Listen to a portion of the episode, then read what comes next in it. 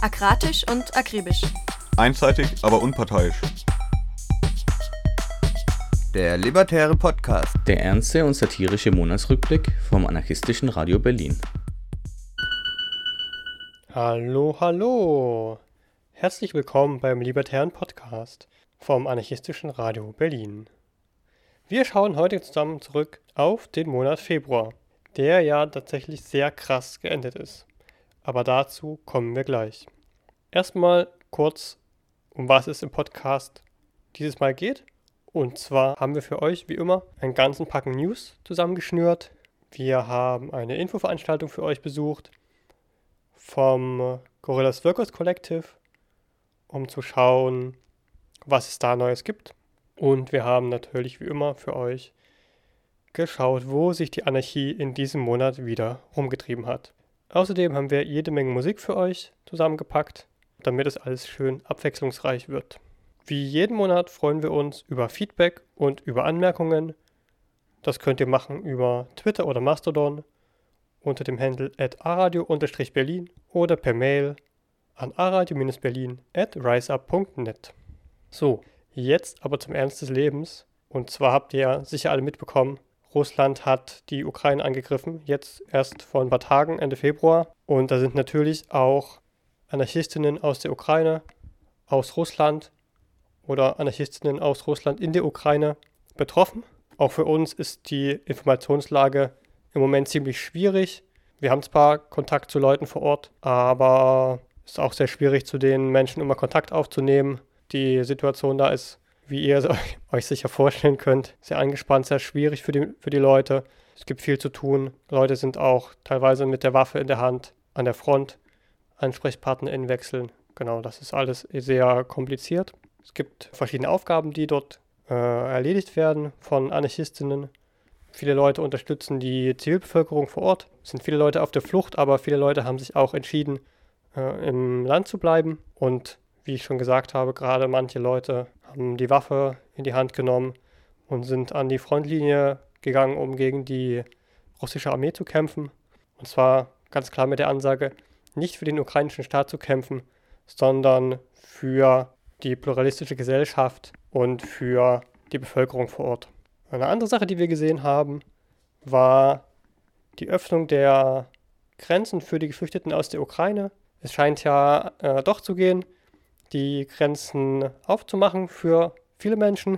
Äh, das hätte ja viel früher passieren können. Es gibt aber auch äh, unbestätigte Berichte von der, vor allem von der polnischen Grenze, dass Geflüchtete, also Leute, die als Geflüchtete in der Ukraine sich aufhalten, nicht nach Polen durchgelassen werden.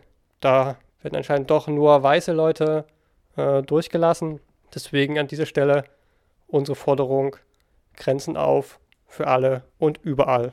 Vor der Invasion jetzt in, in der Ukraine gab es einen, schon einen langen Konflikt. The Final Straw, äh, unsere Freundinnen aus den sogenannten Vereinigten Staaten haben ein Interview dazu geführt. Das findet ihr auf deren Webseite The Final Straw Radio at noblogs.org. Und wir haben das Ganze natürlich übersetzt. Die deutsche Version findet ihr bei uns unter aradio-berlin.org. Mehr Hintergrundartikel und auch Statements von Anarchistinnen aus der Ukraine und aus Russland findet ihr äh, bei CrimeThink auf crimethink.org. Genau, jetzt in, dem, in diesem Kriegsfall ist natürlich unsere Unterstützung sehr gefragt und ist auch super wichtig, dass wir unsere Freundinnen in der Ukraine nicht im Stich lassen. Da gibt es ganz verschiedene Möglichkeiten, Unterstützung leisten zu können. Ganz wichtig ist aber vor allem auch Kohle, also Geld, nicht der Brennstoff. Die Leute vor Ort brauchen Sanitätsmaterial, Nahrungsmittel und auch Schutzausrüstung, Helme, schusssichere Westen und so weiter. Da gibt es verschiedene Möglichkeiten, wie Geld dahin kommen kann. Auf unserer Homepage aradio-berlin.org gibt es verschiedene Möglichkeiten. Es gibt verschiedene Gruppen, über die Geld dahin gehen kann, verschiedene Ansprechpersonen. Wir haben einfach eine Sammlung mit Links, die ihr äh, benutzen könnt. So, bevor wir jetzt in die News einsteigen, gibt es erstmal Musik um das Thema ein bisschen zu verdauen, nämlich von System Failure Stick Together.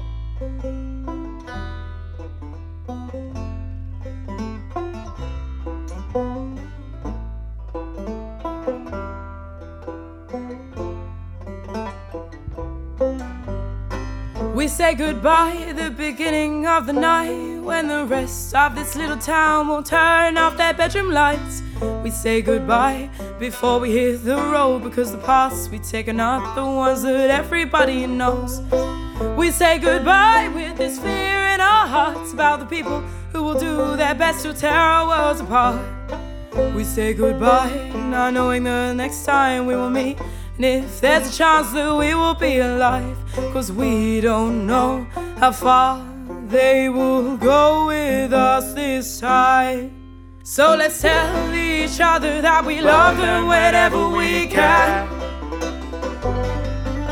Let's keep each other as safe as we possibly can. Be careful, keep quiet, most important of all. Don't push the ones you love far enough for them to fall. Cause when we fall, we can't stick together. We have to stick together.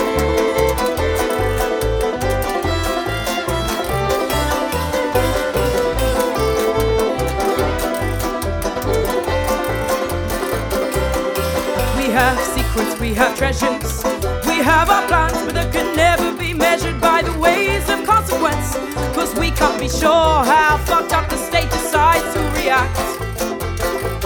So we burn notes, encrypt our messages, and find it hard to trust every single person that we are desperate to love. Cause those outside our circles are always the enemy to us. And we don't know how far they will go with us this time.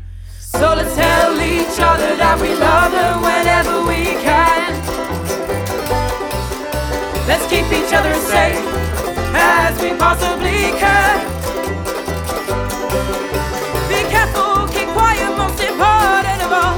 Don't push the ones you love far enough for them to fall. Cause when we fall, we can't stick together. We have to stick together.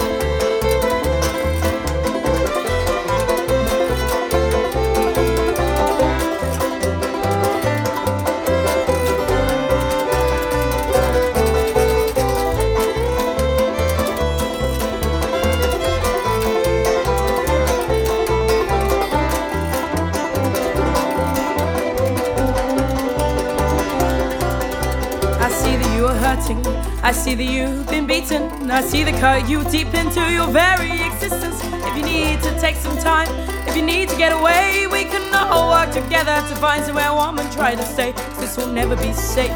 This will never be easy. We will need to call our parents to let them know we're still breathing. But if we hold each other near every step of the way, then maybe it'll be better. Maybe it'll be better. So let's tell each other that we love them whenever we can. Let's keep each other safe as we possibly can. Be careful, keep quiet, most important of all. Don't push the ones you love far enough for them to fall. Cause when we fall, we can't stick together. We have to stick together.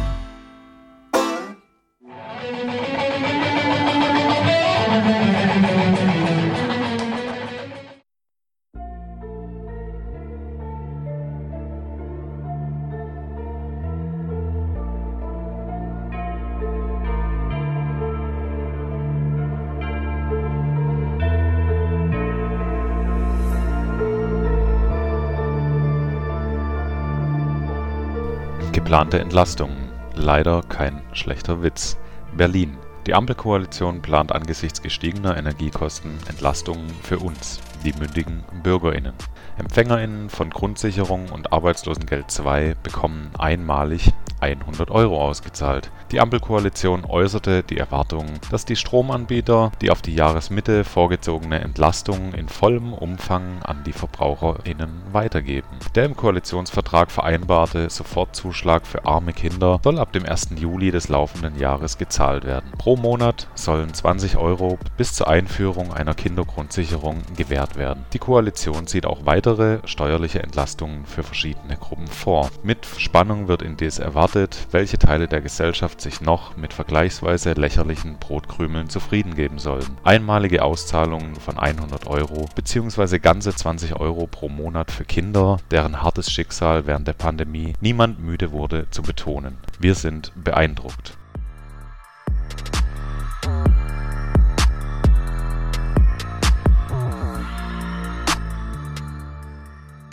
Zur Bullenwache am Cottbuser Tor. Berlin. Planungen werden konkreter. Am Kotti soll eine neue Polizeiwache entstehen. Aktuell wird unter anderem überlegt, dass die Polizei in die Räume über der Adalbertstraße direkt neben dem Café Kotti einziehen könnte Videoüberwachung inklusive. Was für eine widerliche Perspektive. Schon heute kommt es am Kotti viel zu oft zu Polizeischikanen gegen Obdachlose und rassistischer Polizeigewalt. Nicht erwünschte NutzerInnen sollen verdrängt werden. Anstatt die Sonderrechtszonen der Polizei, sogenannte kriminalitätsbelastete Orte, abzuschaffen, soll die Polizeipräsenz ausgeweitet werden. Sollte tatsächlich die Polizeiwache kommen, wäre auch der Kotti als Ort politischer Versammlungen und Protests gegen die herrschenden politischen Zustände in Frage gestellt. Wer möchte hier noch direkt unter den Augen von Polizei und unzähligen Kameras protestieren? Vielleicht wäre ja jetzt ein guter Moment für breiten und öffentlichen Protest gegen die geplante Polizeiwache und Videoüberwachung am Kotti, bevor auch diese Normalität werden. Wichtig scheint uns an dieser Stelle nochmal die Rolle der Polizei im Prozess der Gentrifizierung zu unterstreichen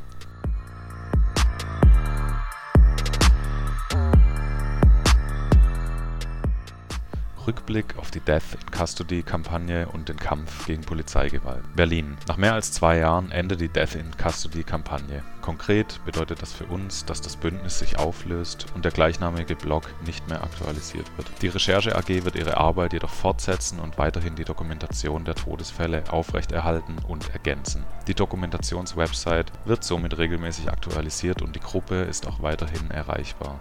Momentan sind uns 203 Todesfälle seit 1990 bekannt. Die Dunkelziffer dürfte aber sehr viel höher liegen. Und das Töten geht weiter. Allein im Jahr 2021 sind Yorgos Santiotis und Osei Saddam Khalaf als zwei unter bislang sechs bekannten Fällen zu nennen. Die Inszenierung von Sicherheit durch ständige Kontrollen, die Anwendung von Racial Profiling, die Vertreibung von Obdachlosen und anderen marginalisierten Gruppen, Razzien in Shisha-Bars oder die Kriminalisierung ganzer Stadtgebiete durch die Konstruktion von sogenannten kriminalitätsbelasteten Orten lösen keine gesellschaftlichen Probleme. Ganz im Gegenteil. Die Polizei hat nicht die Funktion, Menschen zu helfen oder Konflikte zu lösen. Ihre Aufgabe besteht darin, die Eigentumsverhältnisse und den ausbeuterischen und rassistischen Status quo aufrechtzuerhalten und all jene zu unterdrücken, die sich dagegen auflehnen.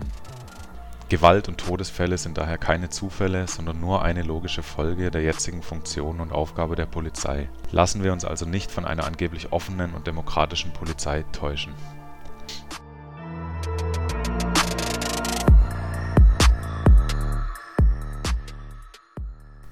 Hier müssen wir kurz abschwenken und uns einer geradezu beispielhaften Person widmen, die uns aus allen möglichen Printmedien entgegenspringt und der neue Medienliebling der linksliberalen bis liberalen Medien zu sein scheint. Lässig posiert Alexander von Dobrowolski in der taz mit Fuck Nazis Pulli und spricht über seinen Kampf für eine vermeintlich bessere Polizei.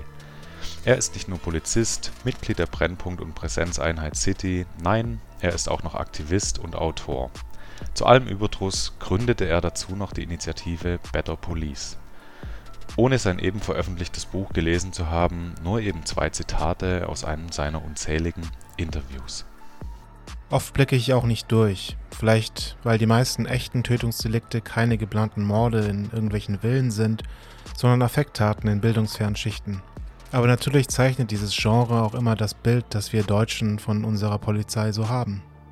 Oder aber auch, mir ist wichtig, nicht falsch verstanden zu werden. Es ist richtig, diese Leute einzustellen.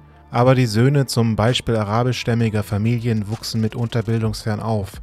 Sie stammen teils aus geradezu archaischen Strukturen, in denen das Frauenbild nicht immer optimal ist.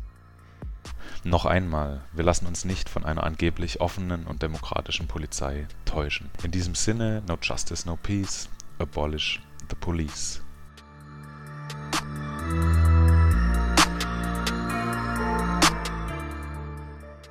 Apropos, am 15. März ist der Internationale Tag gegen Polizeigewalt. Überall, Viele Aktivitäten rund um den Internationalen Tag gegen Polizeibrutalität finden wir vor, während und nach dem 15. März in der einen oder anderen Form. Wir bitten euch, die Nachricht auf den kommenden 15. März mit Freundinnen, Bekannten und/oder Bezugsgruppen zu teilen. Lasst euch was einfallen, seid kreativ und werdet auffällig.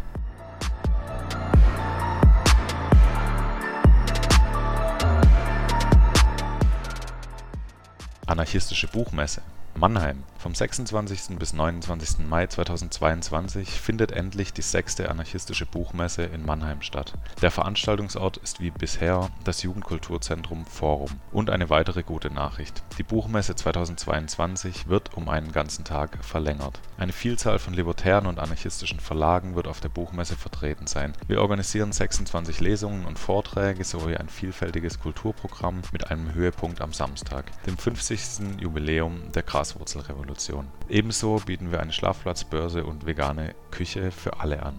Wir freuen uns darauf, euch alle in Mannheim wiederzusehen. Freiheit und Glück, eure anarchistische Gruppe Mannheim.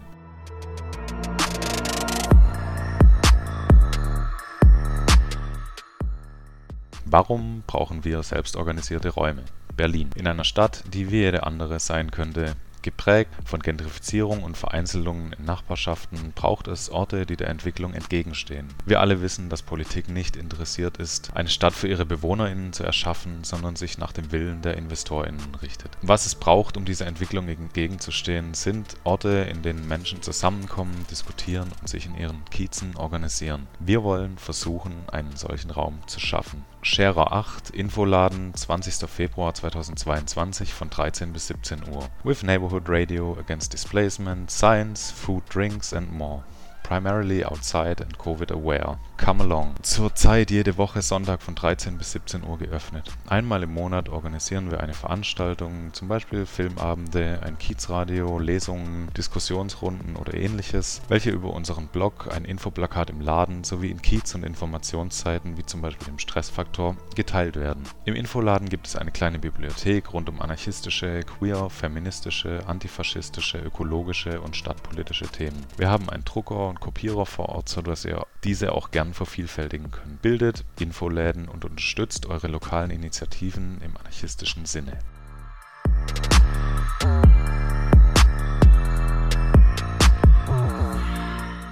Abschiebelager am BER Berlin. Das Brandenburger Innenministerium kündigte an, bis 2025 ein sogenanntes Ein und Ausreisezentrum am Flughafen BER in Schönewald zu errichten. Der Baubeginn auf einer Fläche von 4 Hektar ist für dieses Jahr geplant und umfasst Gebäude für Ankunft, Transit, Gewahrsam und Abschiebung. Die zentrale Ausländerbehörde Brandenburg prognostiziert eine stetige Zunahme der Inhaftierungen im geplanten Abschiebelager. Bis zum Jahr 2025 rechnen sie mit 300 Flughafenasylverfahren, 600 Haft sowie 150 Abschiebungsfällen und 300 weiteren Fällen im Jahr 2040 Inhaftierung von Menschen, weil sie nicht das richtige Visum oder den rechtlichen Status haben, ist per se rassistische Staatsgewalt. Durch die erzwungene Beschaffung von Visa und Aufenthaltsgenehmigungen, die die Zwangseinweisung in Flüchtlingslager und Asylverfahren vorsieht, wird People of Color systematisch ein selbstbestimmtes Leben und eine freie Wahl des Wohnortes vorenthalten. In Deutschland ist seit einigen Jahren klar, dass mehr als 50 Prozent der Menschen im Abschiebungshaft illegal inhaftiert sind. Wir sind nicht nur als Anarchistinnen davon überzeugt,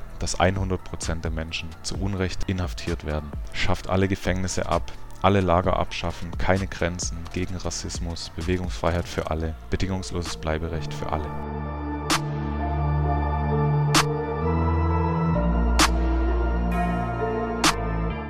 Aus dem politischen Manifest organisierter Refugees in Libyen, Tripolis. Nach mehr als 100 Tagen des organisierten Protests vor dem mittlerweile umgezogenen UNHCR-Hauptquartier in Tripolis wurden die autonomen Lager der Schutzsuchenden von der Polizei und den Sicherheitskräften kürzlich brutal angegriffen, aufgelöst und niedergebrannt. Seit den Razzien in Gargaresh im Oktober 2021 konnten wir den kollektiven Widerstand von Refugees in Libya unter anderem in den sozialen Medien verfolgen. In der Nacht von Sonntag Auf Montag, den 10. Januar, wurden die meisten von ihnen, mindestens aber 600 Menschen, in das berüchtigte Gefangenenlager Ein Sarah gebracht, wo Misshandlung, Folter und Zwangsarbeit an der Tagesordnung sind. Die deutsche Bundesregierung und die EU sind maßgeblich mitverantwortlich für das Leid der Schutzsuchenden in Libyen, denn sie beteiligen sich an der Finanzierung und Ausstattung der sogenannten libyschen Küstenwache, die Menschen an der Flucht über das Mittelmeer hindert und sie in Detention Centers bringt. Die EU-Agentur Frontex arbeitet mit der sogenannten libyschen Küstenwache eng zusammen und ermöglicht so, dass tausende fliehende Menschen abgefangen und zurück in die Hölle Libyen geschleppt werden.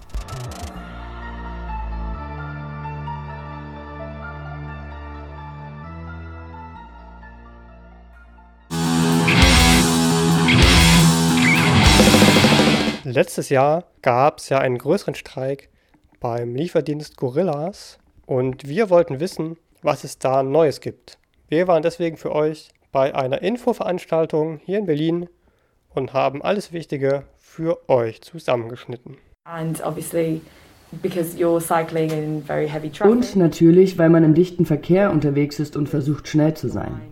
Weil du im Hinterkopf hast, dass du schnell sein musst, weil sie dich überwachen. Und wenn du nicht schnell bist, können sie dich, weil du ja noch sechs Monate Probezeit hast, einfach entlassen, aus welchem Grund auch immer. Yes. So hi everyone. uh, thanks for having us. So we'll we'll try to do like Ja, also hallo zusammen, danke, dass wir hier sein können. Wir werden also versuchen, einen Überblick zu geben, eine Präsentation darüber, was das Kollektiv ist oder bislang war. Und ja, im Grunde geht es um einige der Dinge, die wir letztes Jahr getan haben, um uns auf die Selbstorganisation von ArbeiterInnen zu konzentrieren, um einige der Streiks, die wir mit koordiniert haben. Und auch unsere Bemühungen in Bezug auf den Betriebsrat. Ja, soweit ich weiß, wurde Gorillas, das Unternehmen, bei dem drei von uns arbeiten, im Mai oder Juni 2020 gegründet. Und es wurde als kleines Start-up von einer Person gegründet, die, soweit ich weiß, auch vorher schon an der Gründung anderer Startups beteiligt war. Eine Person mit dem Namen Kagan Sümer. Und sie hatten ein Lagerhaus, ich weiß nicht für wie viele Monate im Prenzlauer Berg. Dieses Lager wurde sozusagen das Büro oder eine Reihe von Büros für das Unternehmen. Und in den folgenden Monaten des Jahres 2020 expandierte es relativ schnell. Und dann fingen die meisten Leute an. Ich schätze in den ersten Monaten, also entweder im letzten Monat des Jahres 2020 oder in den ersten Monaten des Jahres 2021. Die meisten Menschen des Kollektivs meine ich. Und wie ihr wahrscheinlich alle wisst oder gehört habt, ist das Unternehmen im Jahr 2021 regelrecht in die Höhe geschossen und wurde zu einem Einhorn, was ein nutzloser Begriff dafür ist, um Startups zu bezeichnen, die mit einem Wert von einer Milliarde Euro bewertet werden.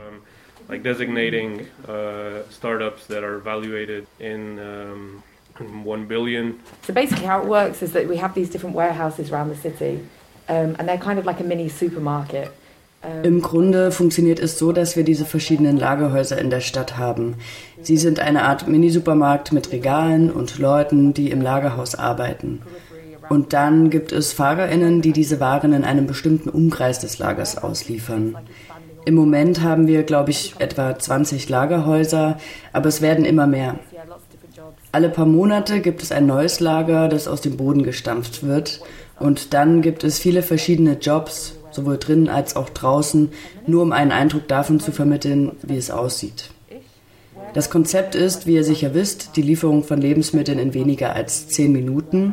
Der Kunde bestellt also per Telefon und zehn Minuten später sind die Lebensmittel an der Haustür.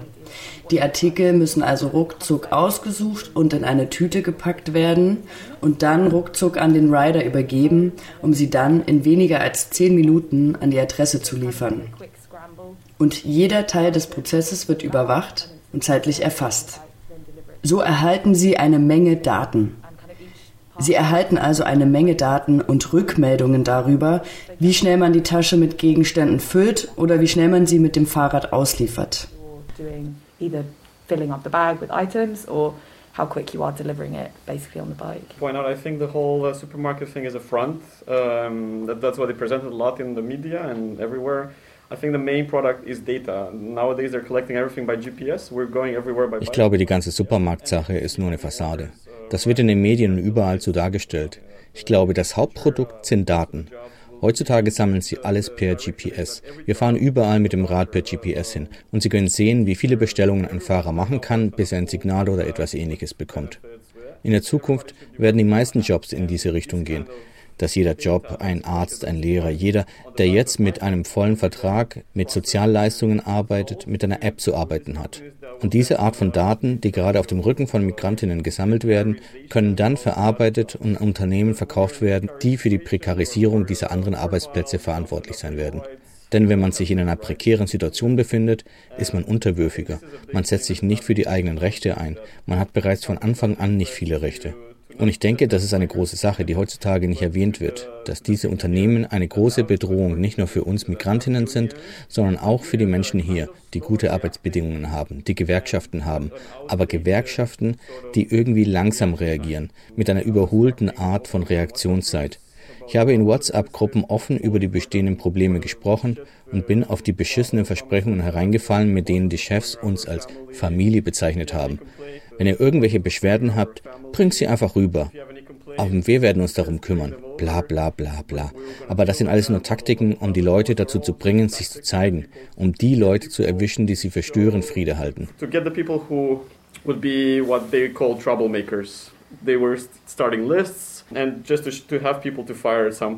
Sie legten also Listen an und wollten einfach nur die Leute erwischen, die sie irgendwann feuern konnten. Ich habe also den Fehler gemacht, in dieser WhatsApp-Gruppe, die das Unternehmen ins Leben gerufen hatte, mit meinem eigenen Namen zu kommentieren. So kam ich natürlich auf die Liste. Wir trafen uns zu diesem Zeitpunkt noch nicht. Wir schrieben alle nur in WhatsApp-Gruppen. Ich schätze, dass die am wenigsten Erfahrenen unter uns unter ihrem eigenen Namen schrieben, während die anderen, die von der Organisation wussten, versuchten, die Leute im Hintergrund zu erreichen und ihnen zu sagen, hey, willst du nicht zu einer Veranstaltung kommen? Hey, komm, lass uns treffen. Und die Leute, die es nicht gewohnt sind, sich zu treffen und zu organisieren, meinten, ja, nein, nein, das passt nicht wirklich. In meiner Freizeit will ich einfach nur Spaß haben. Ich will mich nicht treffen. Sie waren also ziemlich resistent gegen diese Idee. So we're kind of resistant to, to the idea. Eventually we did start the meetings and people started sharing their knowledge. Schließlich haben wir mit den Treffen begonnen und die Leute haben angefangen, ihr Wissen mit uns zu teilen. Das war sehr schön. Letzten Endes hat das Unternehmen das Spitz bekommen.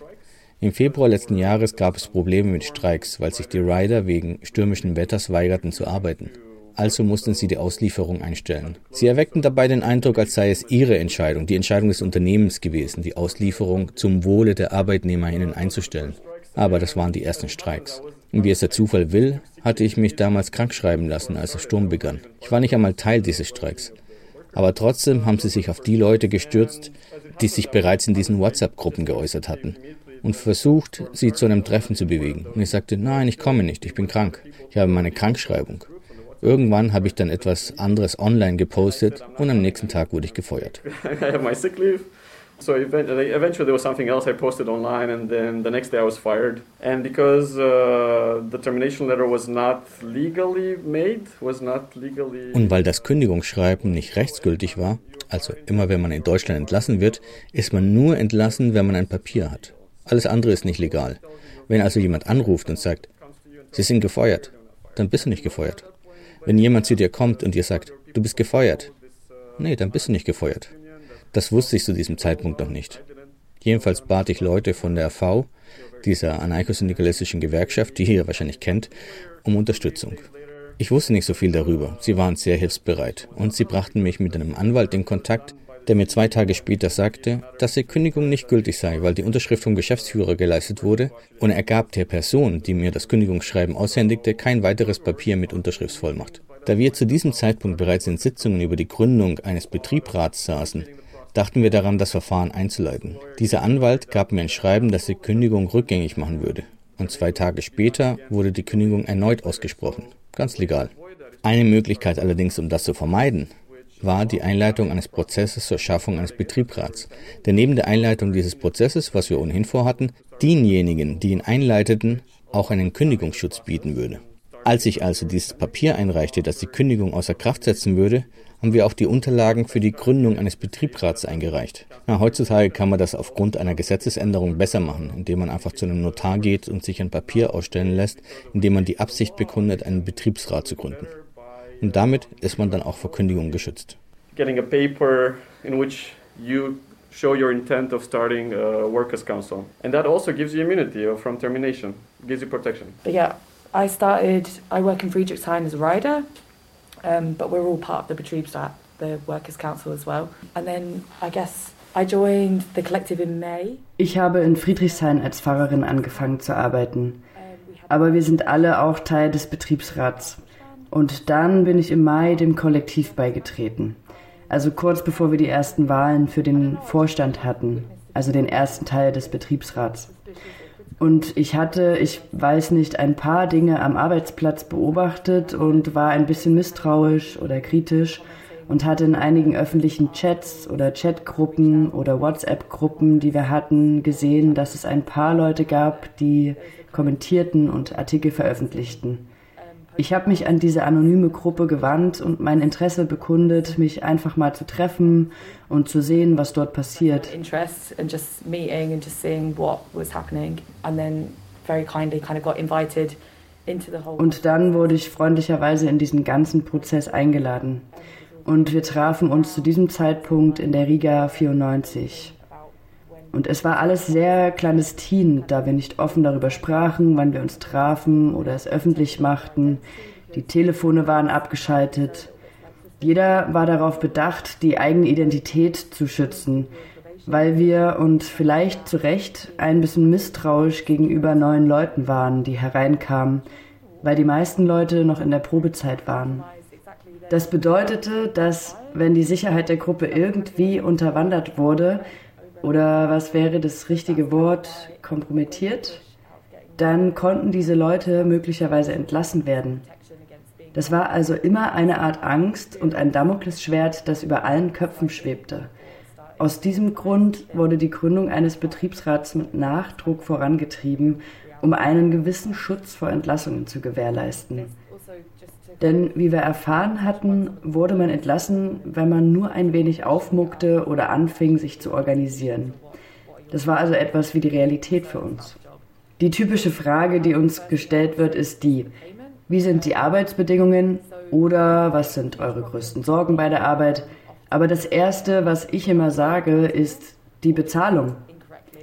Sie haben also ein großes Problem in der Firma, dass sie oft entweder gar nicht oder falsch bezahlt werden.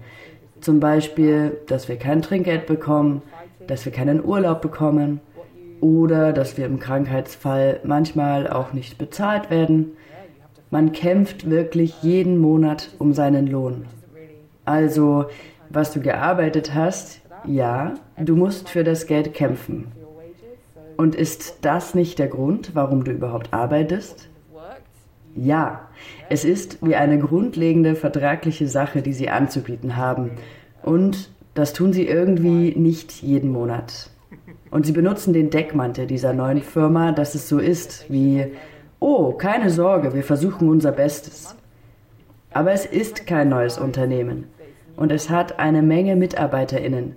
Und es bezahlt seine Angestellten einfach nicht. Die große Mehrheit von ihnen. Um, and it has a lot of employees um, and it fails to pay its employees, a large majority of them. Das ist ein Mythos mit dem neuen Unternehmen, denn obwohl es in den ersten Monaten neu war, begann es, als sie ihre Investitionen bekamen, da fingen sie an, Leute von Deliveroo zu holen, dem früheren Deliveroo. Sie holten diese professionellen Union Buster, Leute, die Gewerkschaften verhindern. Da war dieser Typ von Deliveroo, wie war sein Name, Kronborg irgendwas, ein Typ, der war ein Top-Mann, ein Top-CEO. Sie haben ihn geholt. Er wusste also alles über das System, wie es funktionierte. Zu dem Zeitpunkt, als sie anfingen, diese Fachleute einzustellen, konnte von einem neuen Unternehmen keine Rede mehr sein. Aber sie machten immer noch so weiter, als ob es diese neue Firma gäbe. Aber das ist alles nur Mist. But they're still going on the same vein that it's a new company. It's just fake.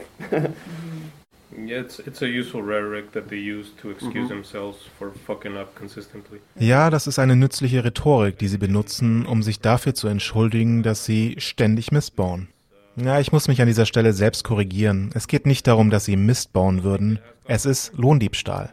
Eine Sache, die mir in den letzten Monaten aufgefallen ist, ist die Vetternwirtschaft, die in allen Lagern ein ernstes Problem darstellt. Alle Manager sind mit den Supervisors befreundet, die wiederum mit den Rider Ops befreundet sind, die im Grunde genommen die Leute sind, die die Fahrer überwachen. Das ist die Art und Weise, innerhalb des Lagers befördert zu werden. Es spielt keine Rolle, ob du eine gute Arbeiterin bist oder ob du hervorragende Leistungen bringst oder was auch immer. Der Schlüssel ist, mit jemandem befreundet zu sein, der dir dann die Beförderung gewährt. Und dadurch, dass man ein Netzwerk von Freundinnen hat, die über allen anderen stehen und sich gegenseitig den Rücken frei halten oder sich gegenseitig schützen, entsteht in vielen Fällen eine Atmosphäre der Straffreiheit. Es gibt eine Menge Leute, die tun können, was sie wollen. Angestellte belästigen, Mitarbeiter schikanieren und damit völlig ungestraft davonkommen, weil sie mit jemandem befreundet sind, der eine höhere Machtposition innehat. Das war natürlich vor einem Jahr, als das Unternehmen noch nicht einmal ein Jahr alt war, noch nicht so offensichtlich. Aber mit der Zeit ist es viel deutlicher und offensichtlicher geworden. Und es ist etwas, das alle neueren Lagerhäuser, die wir besucht haben, auf unterschiedliche Weise betrifft. Natürlich hat jedes Lagerhaus seine eigene Ausprägung von Vetternwirtschaft, aber sie ist da, definitiv überall.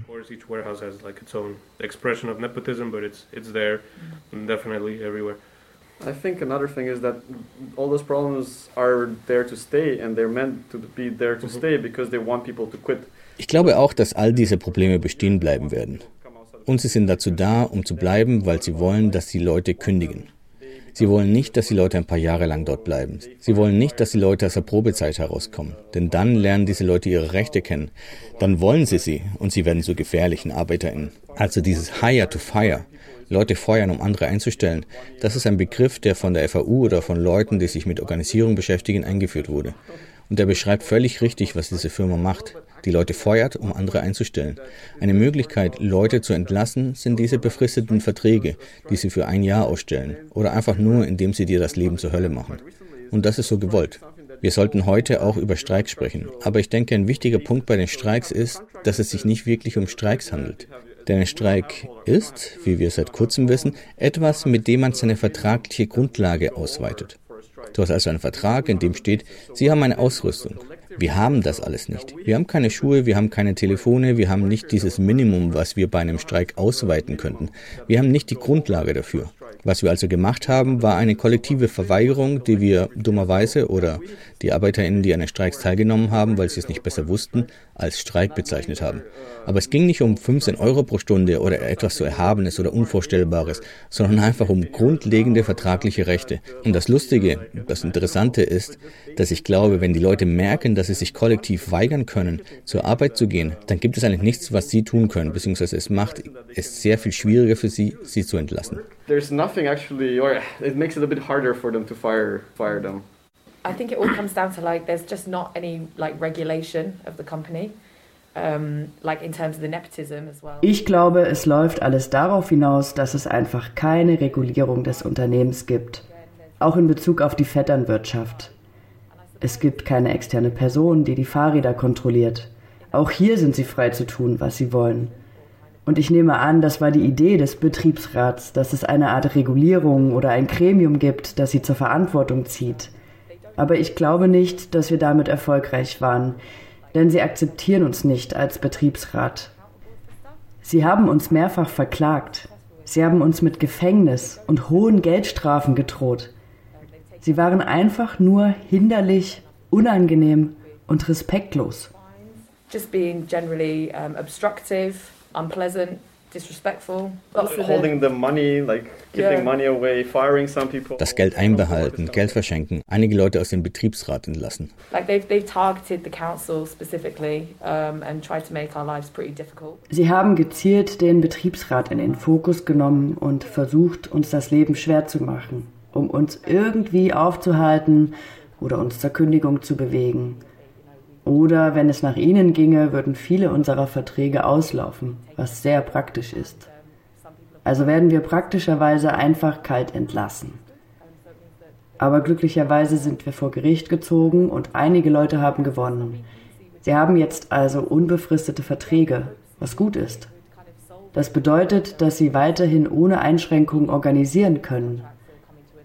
Aber ja, es war nicht einfach mit dem Betriebsrat, denn ich denke, ja, wir hatten Hoffnungen und Träume, dass er alles irgendwie lösen würde und dass sich die Dinge wirklich ändern würden und es den Angestellten viel besser gehen würde. Aber ehrlich gesagt, Im Moment glaube ich nicht, dass sich etwas geändert hat.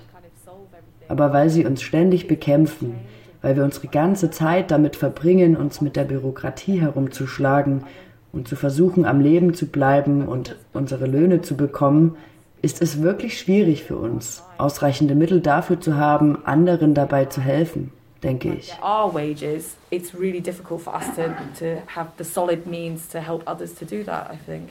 I have two, two things in mind. Um, one is that uh, I think it, it's only been in the more recent weeks that at least this is how I see it that, that the council has like started to kind of realize what like one of the main benefits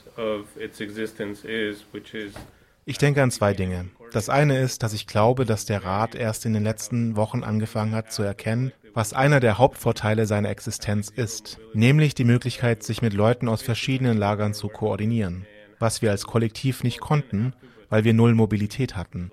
Wir saßen im Grunde in unserem Lager fest und mussten überall einzeln hingehen, um uns zu organisieren und mit unseren Kolleginnen zu reden. Und jetzt haben wir als Rat die Möglichkeit, zu verschiedenen Lagern zu gehen und mit den Leuten dort zu sprechen und zumindest zu versuchen, auf einer viel breiteren Ebene zu koordinieren. Ich denke, das ist ein Schlüsselelement, das wir zu unserem Gunsten und zugunsten unserer Kolleginnen ausnutzen müssen, viel mehr als bisher. Aber wir entdecken es gerade erst. Und das ist etwas, das unsere Position im Unternehmen, wie sie jetzt ist, im Vergleich zu vorher unterscheidet. Das ist die erste Sache. Der zweite Punkt ist, wie ihr vielleicht bemerkt habt, dass wir dies auf eine sehr unorganisierte Weise getan haben. Wir sprachen vor fast einem Jahr über die Anfänge des Gorillas Workers Collective bis zur Gründung oder dem ersten Schritt zur Gründung des Betriebsrats. Ich denke, dass wir danach ein wenig über die Probleme und unsere Grenzen als Betriebsrat gesprochen haben. Ich denke also, um den Überblick zu beenden, würde ich vorschlagen, dass wir einfach darüber sprechen, was wir seit einem Jahr bis jetzt getan haben. Now our limitations as a council. So I think just to like finish the overview, it would be I, I would I would like to propose just to like finish talking about like what we did between a year ago and now. so we we did have like a an assembly, uh, this like Vollversammlung in General Assembly in June and June 3rd. Quite nice. It was um, like a magnificent event. The company paid for it. It was really expensive. they tried to sue the organizers. They failed. They tried to enter the premises. They failed. We kept them outside. We we basically we interpreted the law Also, wir hatten eine Versammlung, eine Generalversammlung im Juni, am 3. Juni. Das war eine sehr schöne Veranstaltung. Die Firma hat dafür bezahlt. Es war wirklich teuer. Sie versuchten, die Organisatorinnen zu verklagen, aber sie scheiterten. Sie versuchten, die Räumlichkeiten zu betreten, was ihnen nicht gelang. Wir haben sie draußen gehalten. Im Grunde haben wir das Gesetz auf eine bestimmte Weise interpretiert. So konnten wir jeden, der die Macht hatte, zu entlassen oder einzustellen, draußen halten. Es kamen fast 200 Leute, 200 MitarbeiterInnen aus verschiedenen Lagern und auch aus der Zentrale. Und dort haben wir den Wahlvorstand gewählt, der dann die Wahl für den Betriebsrat vorbereitet hat. Also das ist im Grunde genommen ein Teil der Geschichte der Rolle des GWC. Der Wahlvorstand hatte ja auch eine ziemlich harte Zeit, in der er irgendwann mit internen Konflikten zu tun hatte, aber auch mit dem Druck aus dem Betrieb. Ich gehörte dazu, sodass wir in der Lage waren, die Wahlen in der letzten Novemberwoche zu organisieren.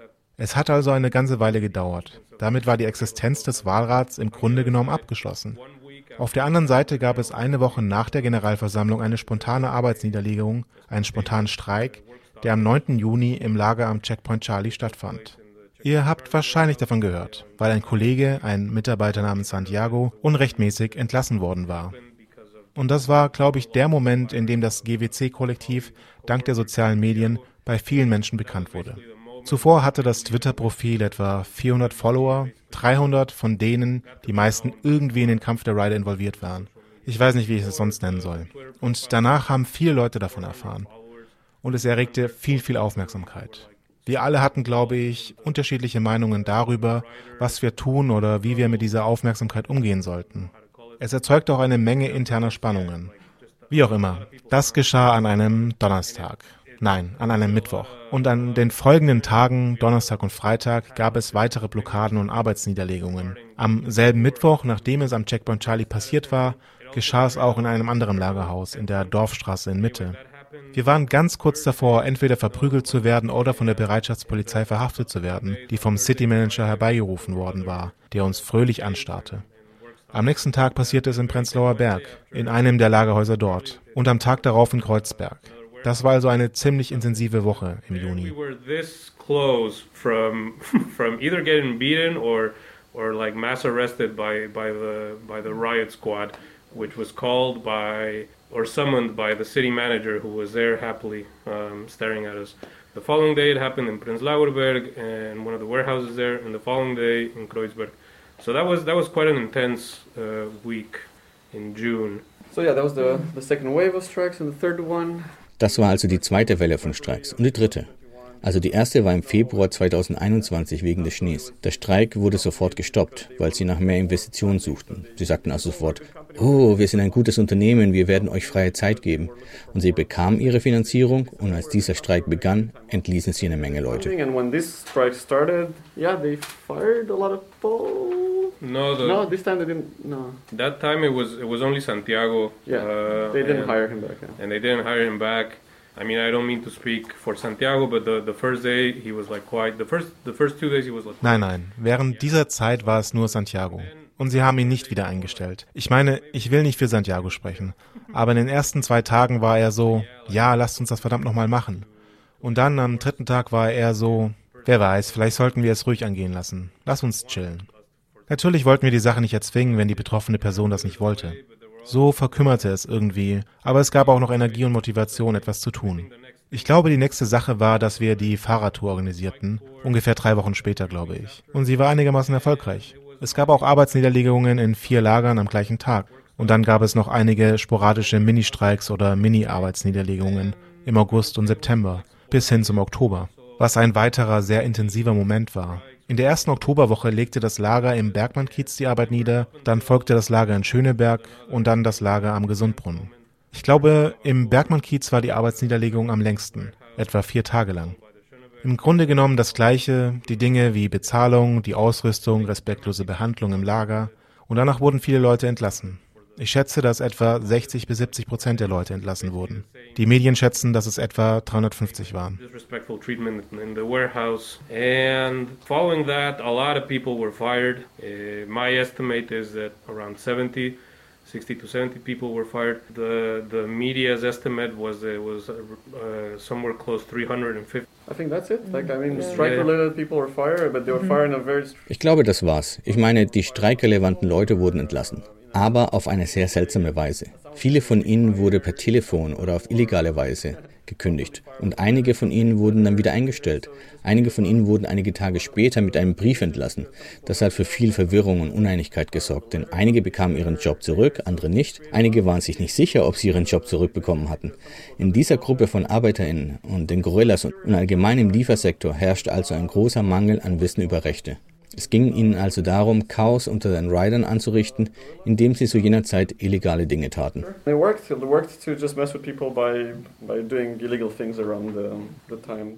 Wenn ihr mehr erfahren wollt, was beim Gorillas Workers Collective so passiert und wie der aktuelle Stand für den Arbeitskampf bei Gorillas ist, dann könnt ihr einfach den Gorillas Workers auf Twitter folgen unter dem Handle at Gorillas Workers da findet ihr immer die neuesten Neuigkeiten. Und jetzt gibt es nochmal Musik, nämlich von Scheiße die Bullen, das Lied Kollektiv. Musik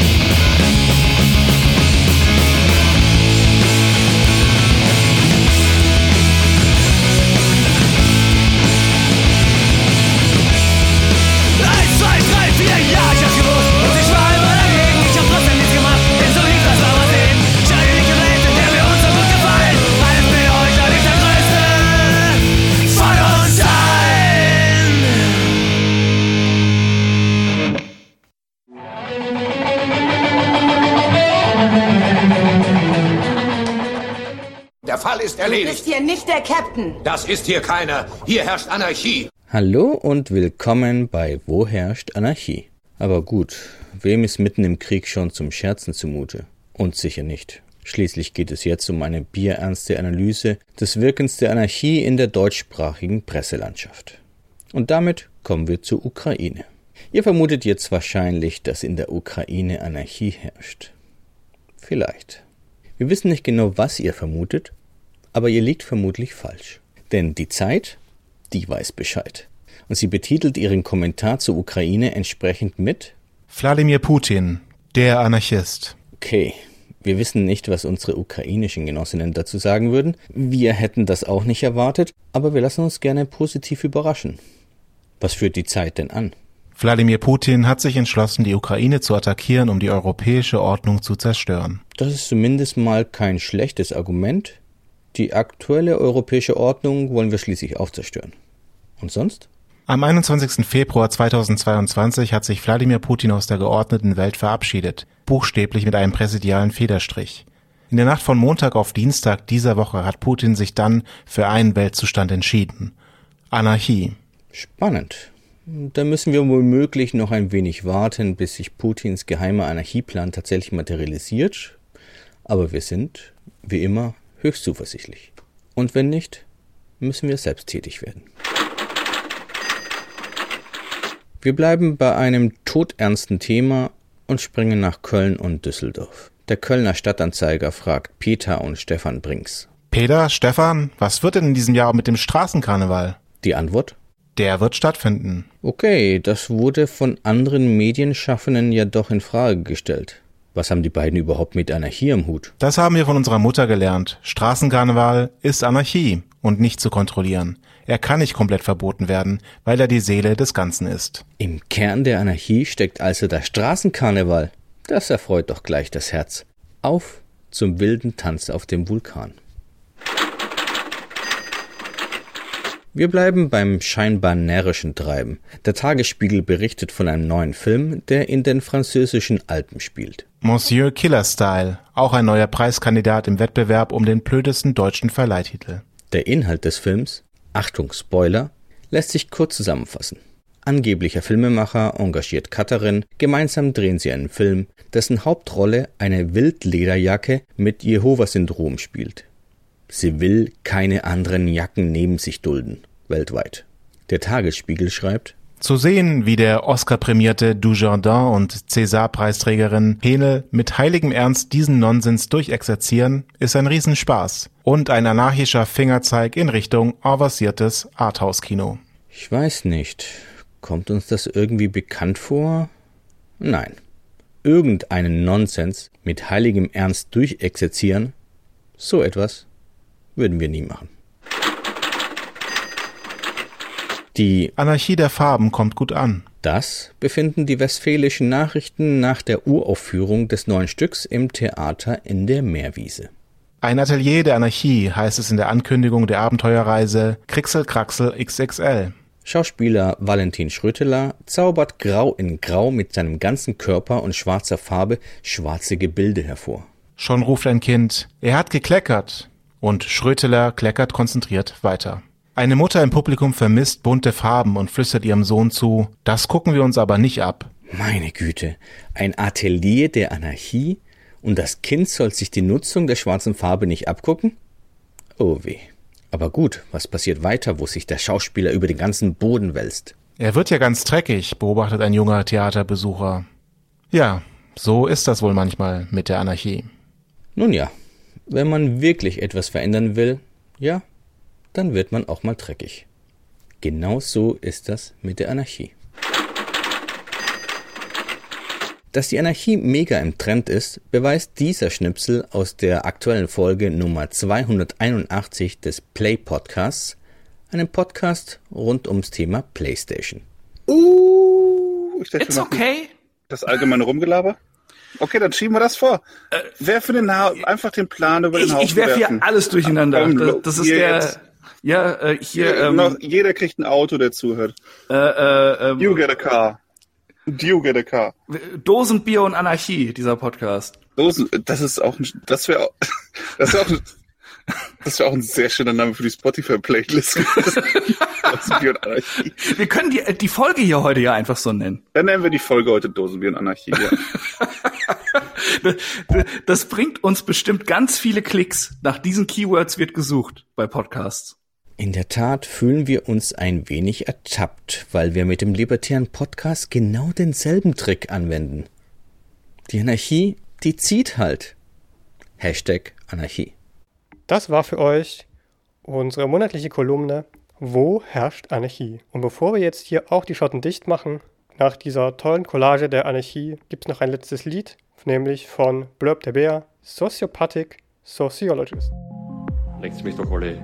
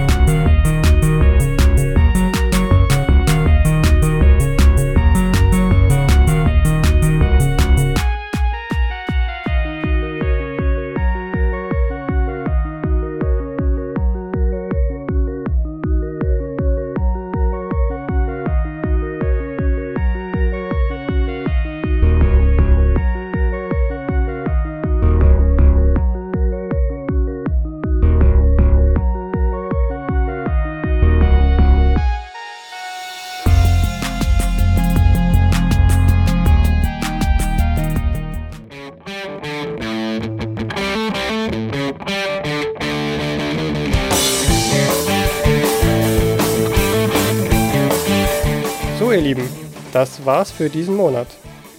Ich hoffe, ihr hattet eine gute Zeit. Wenn ihr mehr von uns anhören wollt, dann schaut doch mal auf unsere Webseite radio-berlin.org. Da gibt es unsere ganzen Podcasts zum Nachhören und auch ganz viele extra Audios Zum Beispiel Hintergrundbericht über den Konflikt zwischen der Ukraine und Russland, habe ich am Anfang schon erwähnt. Äh, ein Interview mit Exit und noch viele, viele mehr. Dann tschüss, bis zum nächsten Mal. Buenas noches, les pestañas. Ahora, bueno.